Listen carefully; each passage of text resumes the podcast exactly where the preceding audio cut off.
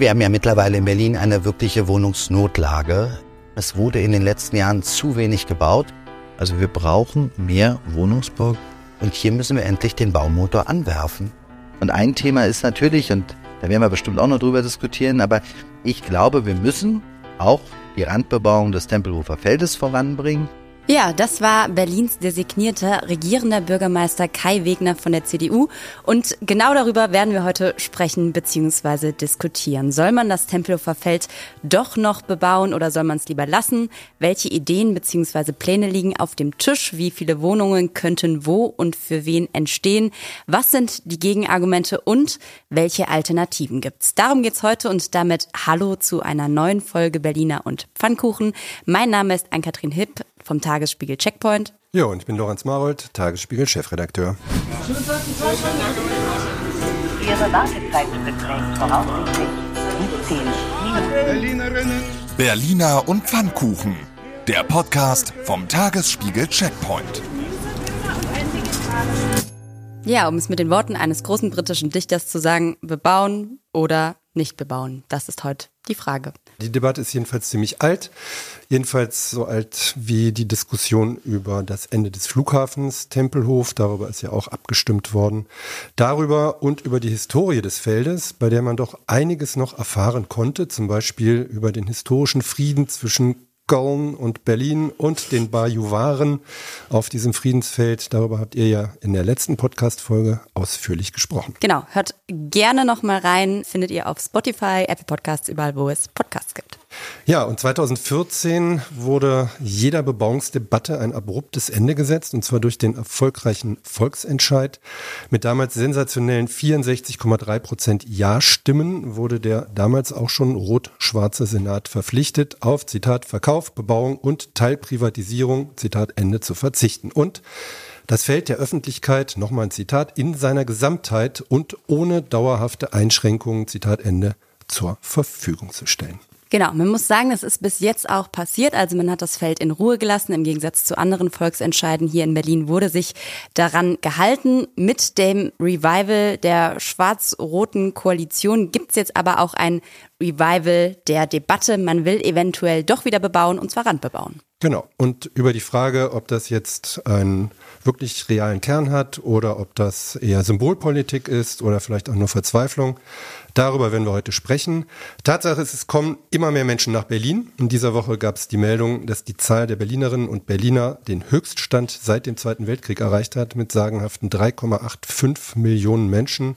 Und die müssen natürlich irgendwo hin. Ja, ab aufs Feld haben sich wohl die Verhandler von CDU und SPD gedacht und eben darauf verständigt, dass landeseigene Wohnungsbaugesellschaften und gemeinwohlorientierte Genossenschaften das ganze Rand bebauen.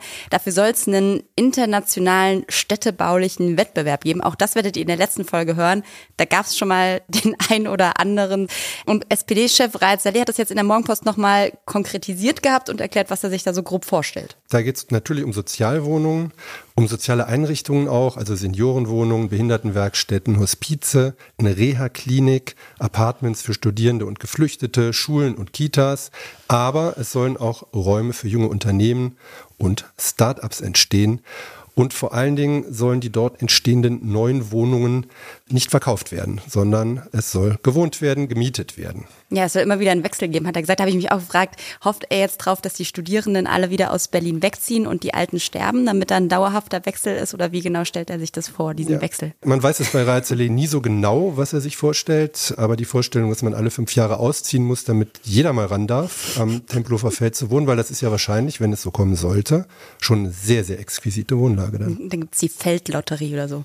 Man muss sagen, er hat so alles, was irgendwie gut klingt und was irgendwie nach, äh, das brauchen wir ja eigentlich in dieser Stadt äh, hat er quasi zusammengepackt und gesagt, das soll dahin. Hat dann zusätzlich von einer Ewigkeitsgarantie gesprochen für den Rest des Feldes, weil das ist ja auch immer wieder die Debatte. Wenn wir jetzt einmal anfangen zu bauen, bauen wir dann für immer weiter, bis das Feld irgendwann zu ist. Und was sozusagen auch in dieser ganzen Debatte klar ist, die BerlinerInnen sollen entscheiden. Also es gibt zwei Möglichkeiten. Entweder man macht einen Volksentscheid, der man den aber eigentlich nicht so richtig von oben machen kann, sollte, wie auch immer. Hat Raed Saleh jetzt nochmal so einen Paragraphen mit ins Spiel gebracht, den irgendwie kein Mensch kennt. Das ist der Paragraph 46 des Bezirksverwaltungsgesetzes, der Bürgerentscheide von oben erlaubt. Und ja, damit könnte theoretisch das Volk entscheiden. Lorenz, du bist ja quasi auch das Volk. Wie würdest du abstimmen?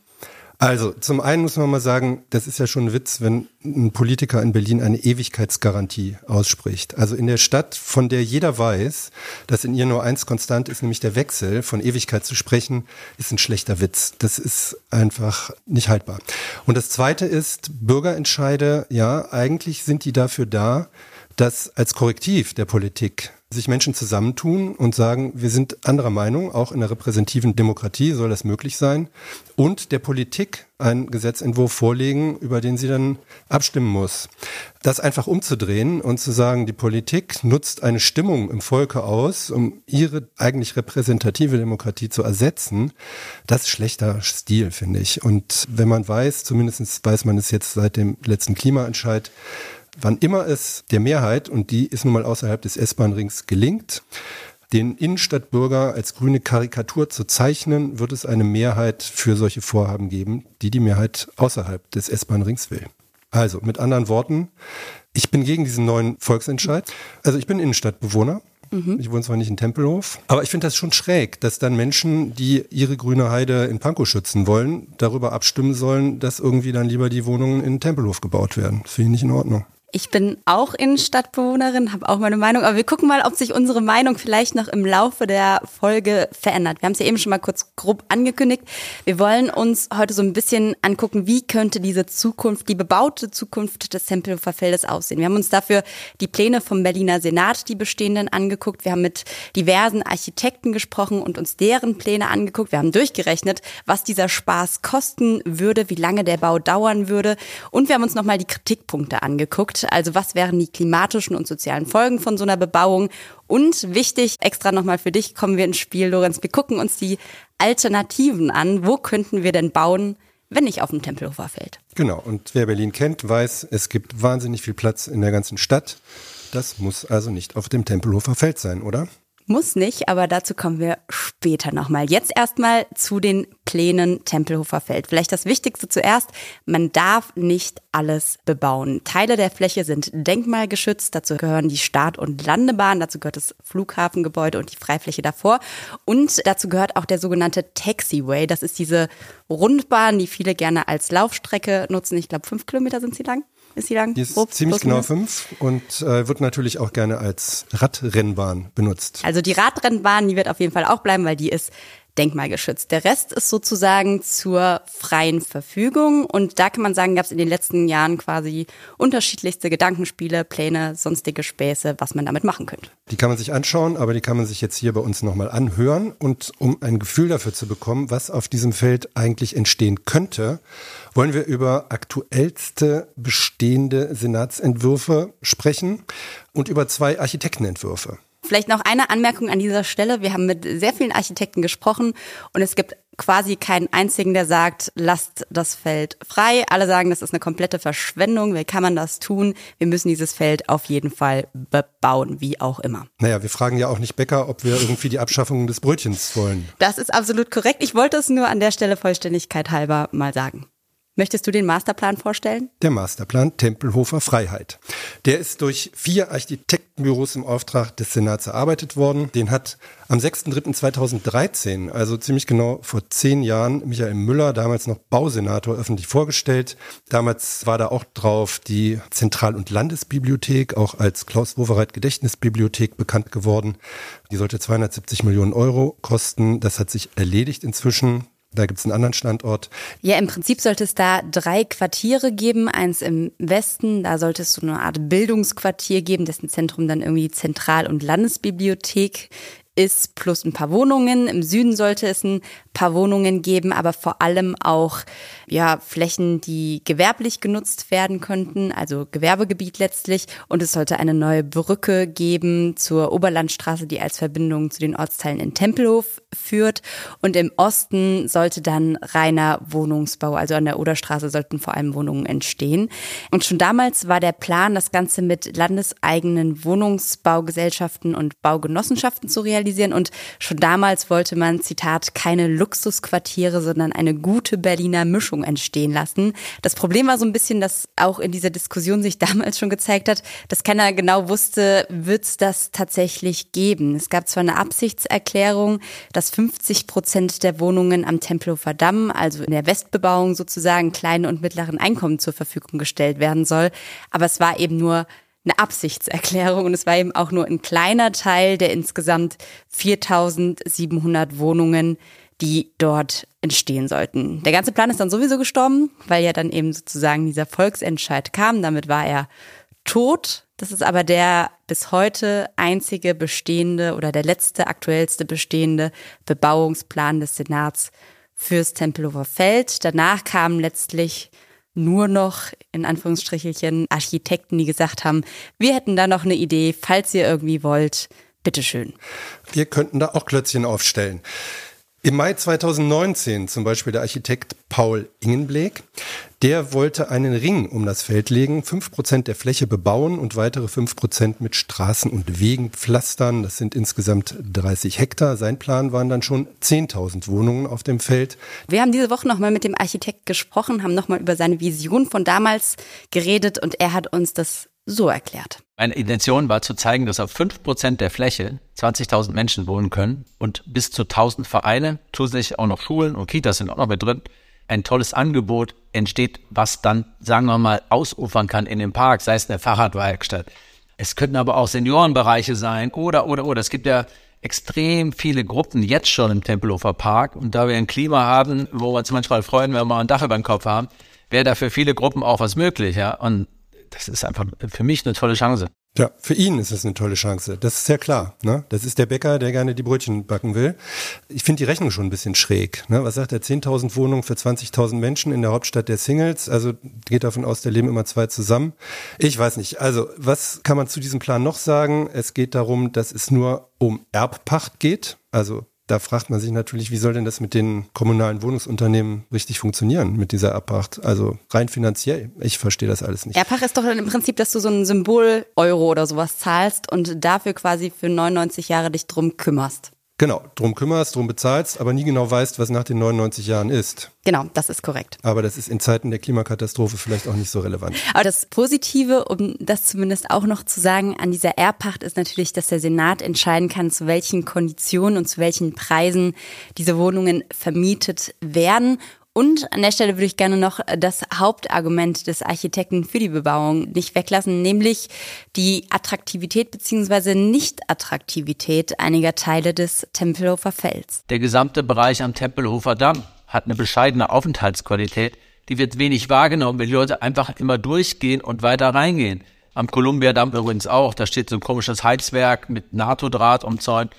Und das gleiche ist hinten an der Autobahn. Da sind zwar ein paar Schrebergärten und so weiter, aber auch da ist die Aufenthaltsqualität bescheiden. Und es sind schon mal drei Ränder, wo eine ganze Menge entstehen könnte. Das, was entsteht, ist ja nicht konträr zu der Nutzung, sondern es sollte ergänzend sein. Und da muss man ihm tatsächlich so ein bisschen recht geben. Mhm. Also wie oft rennst du am Rand rum? Eher selten, würde ich sagen. Ja, das ist wahr, das stimmt schon.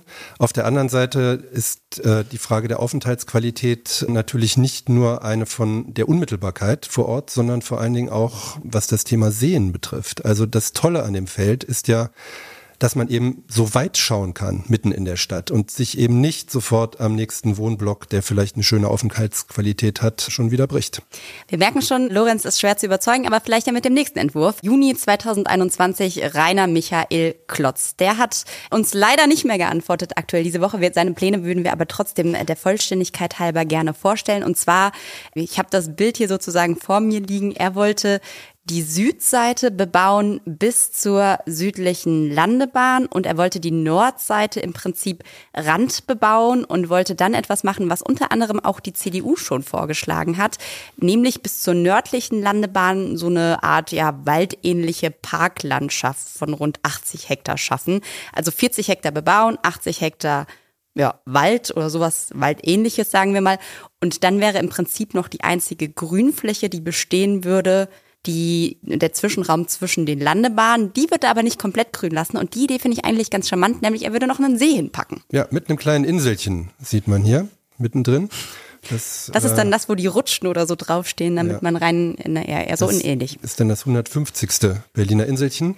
Exakt, was man auf dem Plan aber schon mal sieht, das ist, wenn die Fantasie erstmal losrennt, gibt's kein Ende mehr. Ne? Also da ist jetzt schon fast das halbe Feld bebaut.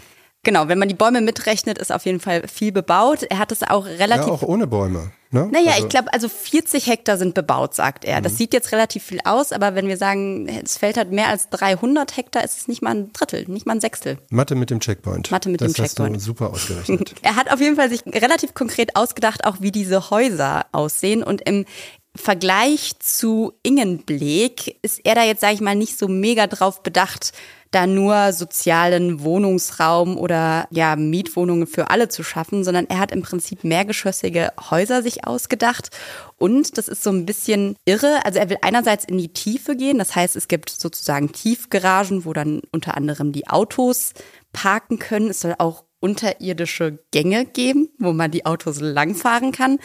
Und nach oben hat er im Prinzip auf mehrgeschossige Wohnungen nochmal jeweils entweder ein Penthouse oder Einfamilienhäuser gepackt. Das heißt, du hast dann unten die Mehrfamilienwohnung und oben hast du dann nochmal für die, die richtig Kohle haben und sich leisten können, das kleine Einfamilienhaus auf dem Mehrfamilienhaus auf dem Tempelhofer Feld. Mhm. Man muss aber vielleicht auch sagen, wenn man von Mischung spricht, und das macht ja der Senat, dann muss man auch mal definieren, was meint man denn eigentlich mit Mischung? Ja, er sagt, er vermeidet dadurch die Ghettobildung. Tja, das ist zumindest ein Argument, mit dem man sich, auch wenn man die Geldsäcke, die sich das Penthouse kaufen können, nicht leiden mag, auseinandersetzen müsste. Er will auf jeden Fall 44.970 Wohnungen dadurch schaffen, inklusive der Penthouse-Wohnungen. Das ist von allen Entwürfen, die wir so gefunden haben, tatsächlich der ambitionierteste Entwurf. Genau, 61.000 Menschen. Also da ist jetzt, kannst du wieder wenn es Single-Wohnungen sind, dann nicht, aber ansonsten 61.000 Menschen stellt er sich darin vor. Das ist, um mal so einen Vergleich in die Runde zu werfen, mehr als Menschen in Passau, die dann auf dem Tempelhofer Feld leben und vielleicht auch teilweise arbeiten könnten, weil mhm. es soll ja auch Büros und Kleingewerbe, Ateliers, Läden etc. in den unteren Geschossen geben. Genau, und was besonders interessant ist, auf dem Ausschnittsplan, man sieht irgendwie alle 50 Meter ein Feuerwehrauto. Das ist tatsächlich interessant. Warum hat er da so viele Feuerwehrautos hingepackt? Ja, es wird heiß. Es, es, wird heiß. Bei all den Projekten, egal ob jetzt vom Senat oder vom Architekt, stellen sich ja mehrere Fragen. Das eine ist vor allem auch, wie lange dauert eigentlich dieser ganze Spaß und dann eben auch das, was du auch schon mal noch mit angesprochen hast, Lorenz, zu welchen Konditionen und für wen wird eigentlich gebaut? Und darüber haben wir mit den Leuten gesprochen, die diese ganzen Pläne laut Senat umsetzen sollen, nämlich die landeseigenen Wohnungsunternehmen und Wohnungsbaugenossenschaften. Vielleicht zum ersten Punkt einmal zu der Zeitachse. Raed Saleh hat ja erklärt, dass er sich eine Abstimmung bei den nächsten Abgeordnetenhauswahlen, also 2026 oder sogar 2031, vorstellen könnte. Also da das wäre. Das ist natürlich interessant. Ne? Ja. Also wenn man den Volksentscheid durchsetzen will, dann legt man ihn parallel zur Abgeordnetenhauswahl und wenn man ihn verhindern will, dann schiebt man ihn ein bisschen danach hinaus, um das Quorum zu verfehlen. Ja, er will ihn offensichtlich er will ihn durchsetzen, durchsetzen deswegen parallel zur Abgeordnetenhauswahl. Würde aber sozusagen noch mal ein bisschen Zeit ins Land streichen lassen und dann würde wahrscheinlich noch mal ein ganzes Weilchen dazukommen, weil Dirk Enzesberger, Vorstand der Charlottenburger Baugenossenschaft EG und Sprecher der Wohnungsbaugenossenschaften in Berlin insgesamt, hat uns erklärt, ja, wieso die Bauzeitachsen in Berlin derzeit sind. Die Aufstellung eines Bebauungsplans dauert in Berlin aktuell circa fünf bis acht Jahre. In einem von der Senatsverwaltung für Stadtentwicklung gesteuerten Verfahren vielleicht drei bis fünf Jahre. Dazu kommt die Zeit für die Erschließung der Grundstücke.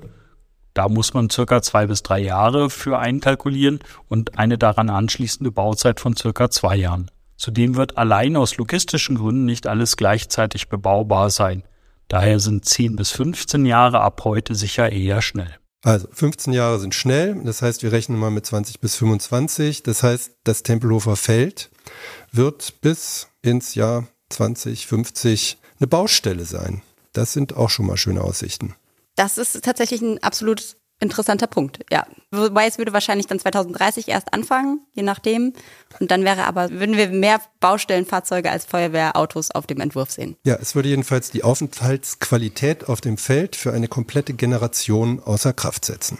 Und wenn wir dann nochmal zu den Baukosten kommen, das ist nämlich auch interessant. Aktuell liegen die Kosten für einen Neubau bei 4.000 bis 5.500 Euro pro Quadratmeter. Enzesberger geht davon aus, dass sich die Baukosten in diesem Zeitraum aber sicherlich nochmal um 10 bis 20 Prozent steigern würden. Jetzt kommt ein kleines Mathe mit dem Checkpoint. Sagen wir, das würde sich steigern und dann wären es ungefähr 5.500 Euro pro Quadratmeter. Wenn wir jetzt eine Wohnung bauen wollen, 70 Quadratmeter, wären das ungefähr 385.000 Euro für diese Wohnung. Wenn man jetzt Rechnen wir mal konservativ mit dem Senatsentwurf knapp 5000 Wohnungen mit durchschnittlich 70 Quadratmetern bauen würde, wären das insgesamt eine Milliarde 925 Millionen Euro. Zum Vergleich, Vergleiche hinken immer ein bisschen, aber damit kann man vielleicht ganz schön vergleichen. Das Humboldt-Forum, das uns ja auch immer sehr relativ teuer vorkam, hat 644 Millionen Euro gekostet. Das heißt, wir könnten knapp dreimal das Humboldt-Forum bauen oder ja. Wohnungen auf dem Tempelhofer Feld. Ja, und diese 1,9 Milliarden sind ungefähr genau die Kosten, die damals für den BER angesetzt wurden. Das heißt, man könnte theoretisch dort auch für das gleiche Geld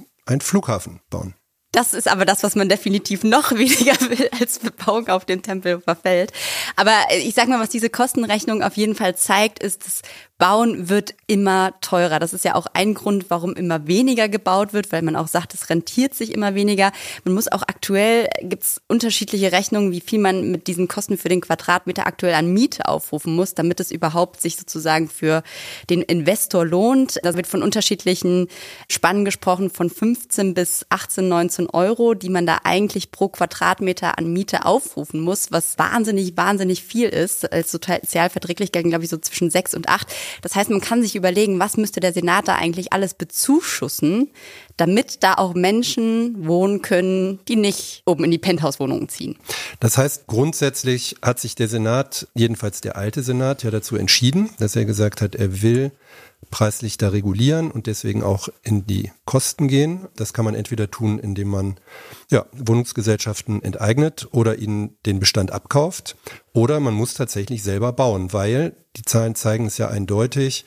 Wenn die Bautätigkeit nur den Privaten überlassen bliebe in dieser Stadt, werden viele, viele Menschen sich diese Stadt nicht mehr leisten können.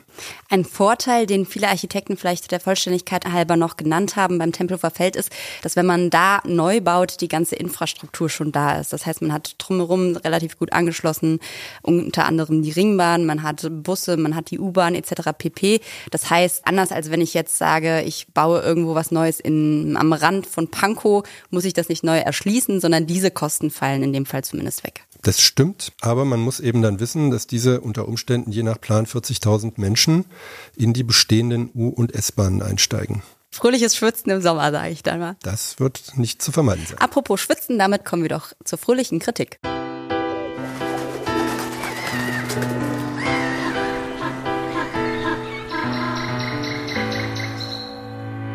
Ja, so oder so ähnlich äh, klingt's auf dem Tempelhofer Feld und äh, wir haben ja jetzt über die bestehenden Pläne gesprochen, deshalb können wir jetzt über die Kritik und die Alternativen sprechen. Und da sind natürlich äh, zwei Punkte, die sofort ins Auge stechen, nämlich zum einen das Tempelhofer Feld, wir kennen das alle, ist ein toller sozialer Raum, auf dem wir uns ausleben können. Und das andere ist eben, ihr habt die Vögel zwitschern gehört, der Naturraum Tempelhofer Feld, der durch eine Bebauung oder Randbebauung eventuell gefährdet werden könnte. Diese Diskussion ist endlos, führen wir auch endlos, aber da muss man sich nicht nur aufs Gefühl verlassen, sondern es gibt eine offizielle Studie vom Helmholtz Zentrum für Umweltforschung im Auftrag des Senats im Februar 21 zur gesellschaftlichen Wertigkeit des Tempelhofer Feldes. Und die Ergebnisse, das sind Wissenschaftler, da verlassen wir uns mal drauf, aber man kann sie trotzdem kritisieren. Aber die stellen fest, das Tempelhofer Feld ist, Zitat, einmalig. Es ist ein Markenzeichen der Stadt Berlin, das deutliche Strahlkraft besitzt, eine touristische Attraktion darstellt und auch für Visionen einer zukunftsfähigen Stadtentwicklung steht. Das wiederum, finde ich, steht so ein bisschen im Widerspruch. Naja, wobei, Sie kommen da später nochmal drauf zurück. Ja, ich ziehe es jetzt an der Stelle einfach schon mal vor, weil Sie sagen ganz klar, Größe der Fläche und der Umstand, dass das Feld unbebaut ist, sind als herausragende Eigenschaften und Voraussetzungen für viele seiner Werte anzusehen. Das heißt, wenn man zwischen den Zeilen dieser Studie liest, steht da eigentlich, lasst es so, wie es ist, oder es verliert seinen Charme. Das hat irgendwie Charme, diese Aussage. Kommen wir nochmal zu den Zahlen. Die sind ja auch ganz interessant. Im Jahr 2014 kamen durchschnittlich 17.000 Personen pro Tag aufs Feld. Im Sommer 2020, während der Pandemie, waren es durchschnittlich 28.000 und es sind fast 200.000 pro Woche. Außerdem gilt das Feld als die größte informelle Sportstätte der Stadt. Das steht also tatsächlich das steht drin, da ne? so drin und ich glaube, da ist ja auch was dran. Wir haben ja eben schon mal über die Durchmischung gesprochen. Genau. Und wenn wir darüber sprechen, dann ist das tatsächlich auch was, was nicht nur eine Debatte ist, die das bebaute Tempelhofer Feld betrifft, sondern auch das bestehende Tempelhofer Feld. Diese Studie hat nämlich gesagt, das Tempelhofer Feld ist ein Ort, an dem sozusagen ein friedliches Aufeinandertreffen verschiedenster gesellschaftlicher Gruppen ermöglicht wird. Und äh, das ist Zitat, wie Sie sagen, erlebte und gelebte Demokratie.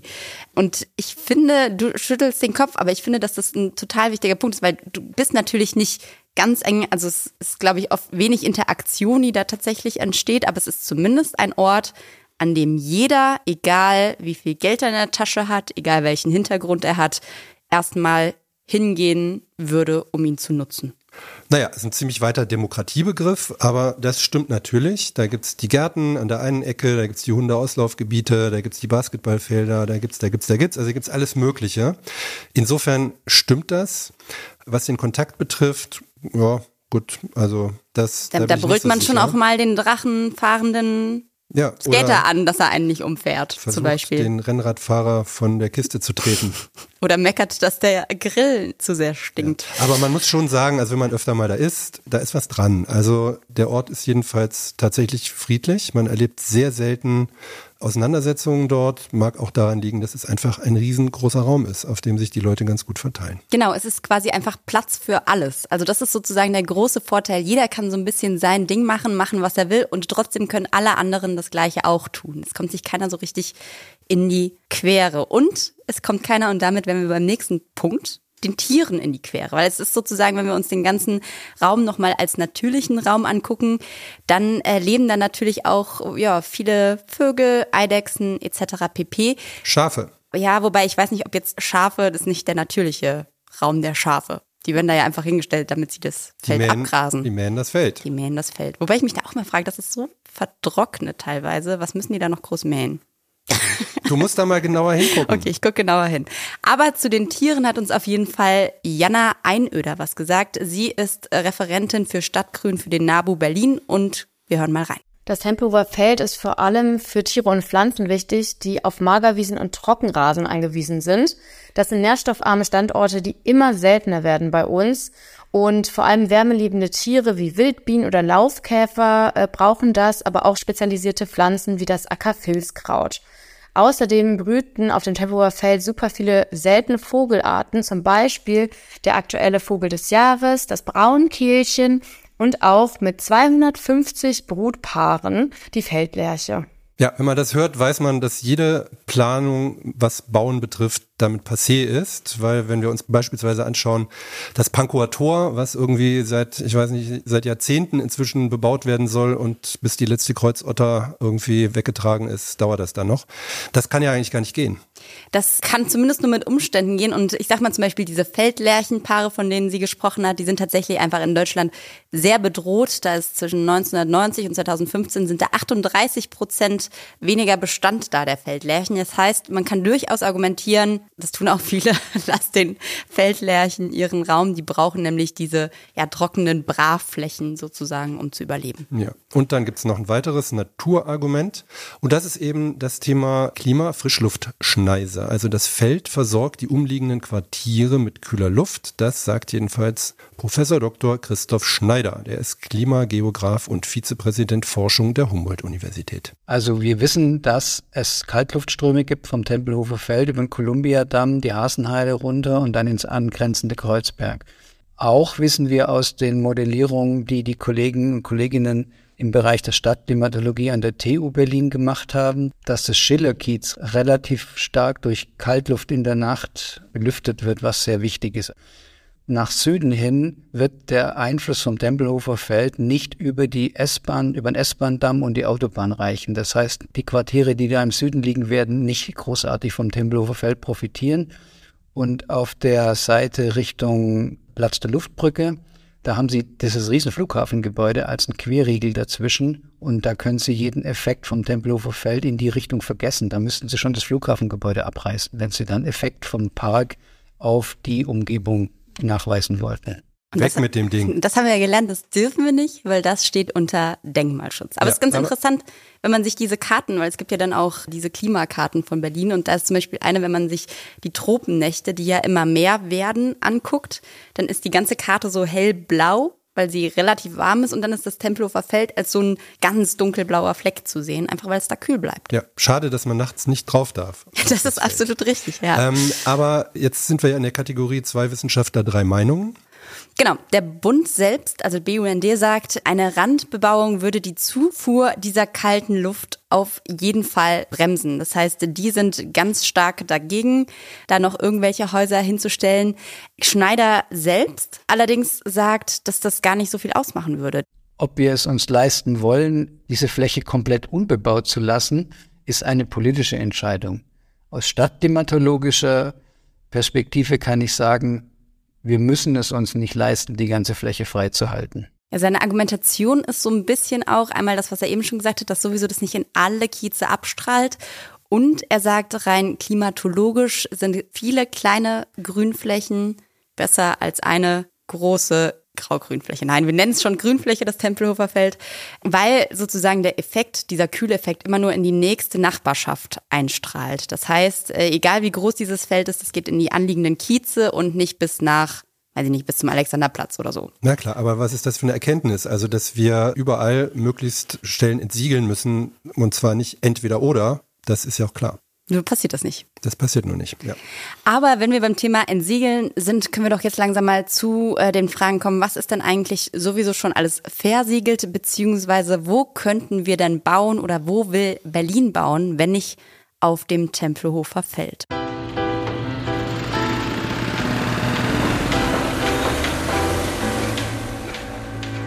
Ja, und dazu hören wir uns jetzt mal Amaya von der Initiative 100% Tempelhofer Feld an. Die weist nämlich darauf hin, dass es durchaus in der Stadt genug andere Flächen gibt, die bebaut werden könnten. Ja, also bezüglich der Wohnungen würde ich immer auf den STEP 2030 verweisen. Das ist der aktuellste Stadtentwicklungsplan und der weist ganz klar genügend Baufläche für Wohnungen aus und zeigt auch, dass das Tempelhofer Feld für Wohnungsbau gar nicht benötigt wird. Ja, der STEP 2030, wie er so schön heißt, wurde 2019 beschlossen und ist sozusagen die Grundlage für alles, was in Berlin bebaut wird oder bebaut werden soll. Das Tempelhofer Feld ist da logischerweise, weil es den Volksentscheid gab, nicht Teil. Aber auch ohne das Tempelhofer Feld will Berlin bis 2030 200.000 neue Wohnungen bauen und hat dafür im Prinzip auch genügend Flächen ausgewiesen. Ja, und es ist ja nicht nur eine Frage der Fläche, sondern es ist ja auch eine Frage der Baukapazität, es ist eine Frage der Lieferketten, es ist eine Frage des Personals und so weiter und so fort. Wer glaubt, dass bis 2030 200.000 neue Wohnungen in Berlin gebaut werden können, an Kathrin? Ja, daran glaubt keiner, aber dazu kommen wir später. Jetzt wollen wir nur mal über das, was möglich wäre, sprechen. Tun wir so, als hätten wir theoretisch genug von allem, hätten wir dann genug Flächen. Und da muss man sagen, ja, also zumindest gibt es sehr, sehr viele Flächen. Also auch da gibt es quasi eine Karte, die kann man sich angucken. Wenn ihr Stadtentwicklungsplan 2030 googelt, kriegt ihr die direkt angezeigt. Und da sieht man so ganz viele farbige Kreise, die im Prinzip ja, auf Berlin quasi aufgezeichnet sind. Genau. Und man sieht, ja. Alle außerhalb des S-Bahn-Rings? Die meisten sind tatsächlich außerhalb des S-Bahn-Rings, aber es gibt einige Kreise, die wirklich richtig neue Stadtquartiere sind. Ne? Also das sind so fette rote Kreise, die zeigen, da entsteht quasi ein komplett neuer, will man es Kiez nennen? Vielleicht nennt man es Kiez. Ja, das sind Berliner Stadtteile, wie sie ja auch teilweise schon entstanden sind die manchmal sich sehr schwer entwickeln, gerade was die Infrastruktur betrifft. Deswegen gibt es ja auch diesen Druck nach innen, um dort zu bauen. Aber wir, wollen wir uns ein paar anschauen davon? Ja, also wir, wir können ja einfach mal, um so ein Gefühl zu bekommen. Also wir wissen jetzt, auf dem Tempelhofer Feld können laut Senat 4.000 bis 5.000 Wohnungen entstehen. Theoretisch, wenn man wahnsinnig ist, auch 50.000. Und was haben wir denn so? Wir haben die Wasserstadt Oberhavel in Spandau. Da geht's um rund 8.600 Wohnungen. Wir haben Pankow, Blankenburger Süden, 5.500 Wohnungen. Tegel, das Schumacher-Quartier auf dem alten Flughafen, da geht es um mehr als 5000 Wohnungen. Elisabeth Auer auch nochmal 5000 Wohnungen. Auffällig ist auf jeden Fall, dass in diesem ganzen Plan der Südwesten relativ leer ausgeht. Da habe ich mich tatsächlich gefragt, liegt das auch daran, dass da die Einkommensdichte relativ hoch ist und man sagt, na, die Villenbesitzer, da wollen wir nicht so richtig nachverdichten? Nee, das glaube ich nicht. Ich glaube, dass bei dem Stadtentwicklungsplan tatsächlich drauf geschaut wurde, wo sind Potenziale, die auch tatsächlich bebaut werden können, ohne dass man etwas komplett umwidmen muss. Und da ist in der Tat ja auch viel Wald da unten im Südwesten. Aber um nochmal zurück auf das Potenzial zu kommen, das Interessante ist, dass quasi diese 200.000 Wohnungen, die entstehen können, das ist das Potenzial, was der Berliner Senat errechnet hat und das Status quo. Interessant ist aber all das, was der Senat sozusagen nicht errechnet hat. Es gibt ja seit Jahren, Jahrzehnten, ich weiß nicht, Lorenz, sag du es mir, du bist schon länger in Berlin, die Debatte, ob es ein Baulückenkataster braucht. Weil wenn man sich das nochmal genau anguckt, hat Berlin eigentlich, wenn sie ehrlich sind, gar keine Ahnung, wo man überall bauen und nachverdichten und sonst was kann. Fest steht, Berlin ist im Vergleich relativ, hat relativ viele freie Flächen tatsächlich noch in der Stadt. Man kann auf jeden Fall auch in die Höhe bauen. Und so eine richtige Potenzialanalyse gibt's einfach gar nicht. Nee, das liegt auch wiederum ein bisschen daran, dass unterschiedliche Teile dieser Stadtverwaltung für unterschiedliche Dinge zuständig sind. Müssen das jetzt die Bezirke suchen, erklären? Macht es der Senat? Macht es die Stadtentwicklungsverwaltung? Nach welchem System macht man das eigentlich? Was ist eigentlich eine Lücke? Wo kann man nachverdichten? Und dann kommen wir genau schon wieder in die Diskussion Not in my backyard. Natürlich scheut die Politik genau dieses Thema. Da, wo Menschen wohnen, wollen sie natürlich nicht, dass ihnen noch ein neues Haus vor die Nase gesetzt wird oder eben aufs Dach gesetzt wird. Aber wir wissen selber, wie viele Flachdächer es in dieser Stadt gibt. Also wenn man mal nach Tempelhof rausfährt, Mariendorf, da gibt's wahnsinnig viele flache Häuser und natürlich sind da irrsinnige Potenziale drin. Ja, es gab vor kurzem was, was der Senat nicht macht, übernehmen dann irgendwelche Immobilienunternehmen. Es gab, glaube ich, Anfang des Jahres war das eine KI-basierte Studie, die davon ausgeht, dass bis zu 8000 Wohnungen mit einer Fläche von je 50 Quadratmetern in Berlin gebaut werden könnten. Also einfach nur durch Aufstockung. Und da, wie du schon gesagt hast, ne, da sind viele Potenziale in Tempelhof Schöneberg, aber auch Neukölln, Pankow, also gerade, wobei Pankow schon eher nicht, aber die anderen sind auf jeden Fall die Dinge, die dann auch in der Innenstadt wirklich zu realisieren wären, wo man jetzt nicht neue Quartiere irgendwo am Ende der Welt quasi entstehen ja. lassen müsste. Genau, und dann gibt's noch die schöne Diskussion, ist Hochbauen besser als Weitbauen? Da gibt es ja auch sehr unterschiedliche Meinungen. Also Hochhäuser an sich sind an und für sich alleine vom Bau her klimatechnisch nicht so günstig, aber natürlich was das Versiegeln von Flächen betrifft schon. Und da muss man sagen, Berlin ist eigentlich eine ziemlich flache Stadt. Also London ist viel flacher, traditionell, das ist klar, aber viele andere Metropolen haben sich New York. Viel, viel entschiedener. Ja, gut, das sind ja auch überwiegend dann Bürogebäude. Ähm, Bürogebäude. Ja. Aber viele andere Metropolen haben sich viel deutlicher entschieden, mehr nach oben zu bauen. In Berlin ist die Traufhöhe ja heilig gewesen für viele Jahre. Das ist natürlich auch ein Problem, dass es jetzt ein bisschen auf die Füße fällt. Und all das zeigt ja so ein bisschen, dass es A eben schon wahnsinnig viele alternative Flächen gibt und B es wahrscheinlich noch viel mehr potenzielle Bebauungsmöglichkeiten gäbe, die bis dato einfach noch gar nicht ausgelotet sind. Und insofern kann man sich natürlich schon fragen, ob es sinnvoll ist, diese Debatte über das Tempelhofer Feld immer und immer und immer wieder aufzurollen. Wie gesagt, der Senat spricht da von 4000 bis 5000 Wohnungen. Die könnte man relativ easy peasy auch woanders platzieren. Und ich sage mal, dann kommt noch ein zweiter Punkt nämlich dazu, nämlich das, was du vorhin gesagt hast, Lorenz, dass wir ja die ganze Zeit über das ob diskutieren, aber die Wie-Frage ist ja eigentlich auch total entscheidend, weil wir merken, dass super viel gar nicht gebaut wird, obwohl gebaut werden könnte. Also diese 20.000 Wohnungen, die jedes Jahr entstehen sollen, die entstehen nicht. Das sieht man ja alleine daran, dass die Zahl der Baugenehmigungen seit jetzt inzwischen sechs Jahren Jahr für Jahr rückläufig ist. Also 2022 im vergangenen Jahr waren es gerade mal noch 17.165. Die Zahl der neuen Wohnungen, die letztes Jahr fertig wurden, war 16.500, ist auch rückgängig. Die Gründe haben wir eben schon genannt. Die Baukosten steigen, es gibt einen Fachkräftemangel, die Lieferketten brechen zusammen. unter anderem wegen des Krieges. Aber es gibt halt tatsächlich massive Probleme, Bauten, die man beschlossen hat, dann tatsächlich auch durchzuziehen. Und warum zu diesen strukturellen Problemen, die ja nicht nur Berlin betreffen, sondern im Zweifel auch andere Städte, noch Berliner hausgemachte Probleme dazu kommen, das hat uns Tobias Nöfer erklärt. Er ist Vorsitzender des Architekten- und Ingenieurverein Berlin-Brandenburg und er sagt dazu Folgendes. Wenn die Berliner und Berliner weiterhin so negativ gegenüber allem sind, was Bauen angeht, dann wird das sicherlich nicht gelingen, weil natürlich in jedem Bauprojekt ist eine Fülle von Zielkonflikten. Ja, und die Kröten gegen den Wohnungsneubau, die, der Lärm gegen den Schutz der Grünflächen und so weiter, ganz viele Zielkonflikte. Und das ist in Berlin das Hauptproblem, dass die nicht aufgelöst werden. Ja, wir haben also im Grunde genommen eine Struktur, die eine Stadtentwicklung nicht erlaubt. Und da merkt man eben umso mehr, dass eine Verwaltungsreform sozusagen das Wichtigste ist, was wir hier machen können. Also wir kommen hier nicht weiter ohne Verwaltungsreform.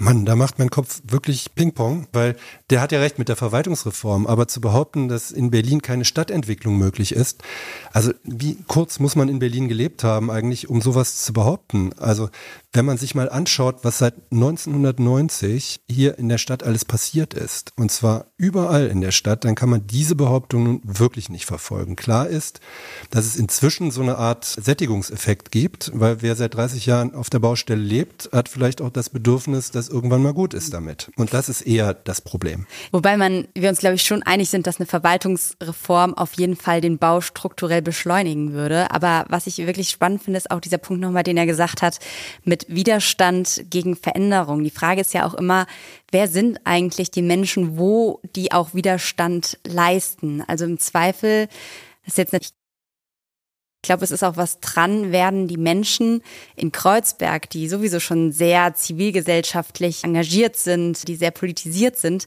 vielleicht auch eher auf die Straße gehen und gegen Neubaugebiete ja, demonstrieren, sich wehren, wie auch immer, als vielleicht schon in der Großbausiedlung in Reinickendorf oder Marzahn-Hellersdorf. Das heißt, die Frage ist ja auch so ein bisschen, wie geht man damit eigentlich um? Also wird jetzt da gebaut, wo sich die Leute am wenigsten wehren können oder muss man vielleicht sogar auch an der einen oder anderen Stelle Neubauten gegen den Protest durchsetzen, um es fair und gleichmäßig zu verteilen.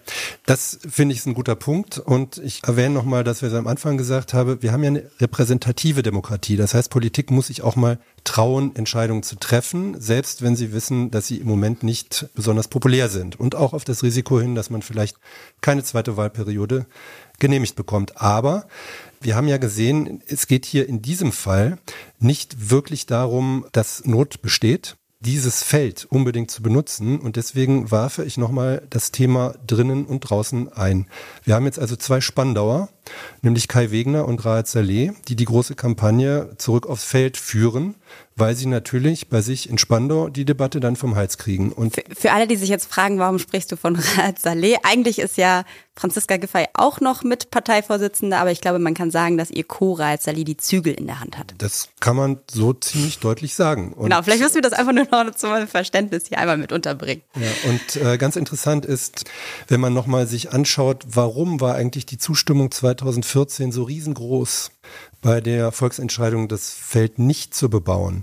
Das hatte natürlich auch was damit zu tun, dass eben, weil sich diese Stadt so wahnsinnig entwickelt hat, auch Stadt entwickelt hat, diese Freiräume immer enger geworden sind und das Besondere in dieser Stadt einfach immer mehr verloren geht und wir eigentlich immer normaler werden. Und wenn man sich anschaut, wie diese ganzen Riegel aussehen, die ja überall entstanden sind, auf den Mauerstreifen und sonst wo, dann weiß man eben, dass es eine ziemliche Einöde geben wird. Aller schönen Pläne zum Trotz. Und da gibt es eben ein bisschen Widerstand, zumal dann, wenn dieser Widerstand auch noch angeheizt wird, wie damals auch von Raed Saleh, mit der Beschimpfung, das sind alles Provinzialisten und dagegen stehen also die Großstädter, die das bebauen wollen. Das ist, glaube ich, eine Gleichung, die so nicht aufgeht. Was ist deine Prognose? Wie geht's weiter? Naja, das ist völlig klar. Wenn es diesen Volksentscheid geben sollte, in drei Jahren, ein bisschen Zeit haben wir da noch. Oder, oder noch später, acht geht auch. Naja, das wird schon jetzt angegangen. Da kann man wohl von ausgehen. Dann wird es natürlich eine große Mehrheit dafür geben, dieses Feld zu bebauen. Das ist einfach eine Frage der Mehrheitsverhältnisse. Weil die ganzen Außenringmenschen uns dann sagen, dass wir das Feld bebauen müssen. Ja, vielleicht auch, weil viele Repräsentanten dieses Innenstadtbewohners, zu denen ich jetzt auch zähle, also die Grünen, es tatsächlich ja geschafft haben, für viele diesen Innenstadtbewohner auch zum Feindbild aufzubauen, der den anderen das Auto wegnehmen will, obwohl sie in Marzahn-Hellersdorf irgendwie eine halbe Stunde auf den Bus warten und so weiter und so fort. Da ist einfach politisch sehr viel daneben gegangen und jetzt zeigen uns die anderen den gestreckten. Das hat man ja so ein bisschen auch beim Klimavolksentscheid jetzt gesehen, ne? Also da war ja auch Friedrichshain-Kreuzberg waren, glaube ich, die einzigen, die genug Ja-Stimmen tatsächlich gesammelt haben, um das Quorum zu erreichen. Und ansonsten, wenn man sich anguckt, die Außenbezirke, die waren alle dagegen, weil man vielleicht auch genau diese Befürchtung hatte oder weil man sie eben auch nicht richtig mitgenommen hat. Das gehört ja auch dazu. das ja, ist ja. der entscheidende Punkt, glaube ich, was du sagst. Es geht nicht unbedingt darum, die Entscheidung immer nur dem Volk, den Menschen zu überlassen, sondern es geht darum, zu erklären, warum man bestimmte Entscheidungen trifft und das möglichst gut. Und das ist in den letzten Jahren leider nicht gut genug passiert. Ja, ich empfehle an dieser Stelle schon mal im Voraus einfach für in drei Jahren jedem, der an diesem Volksentscheid teilnimmt,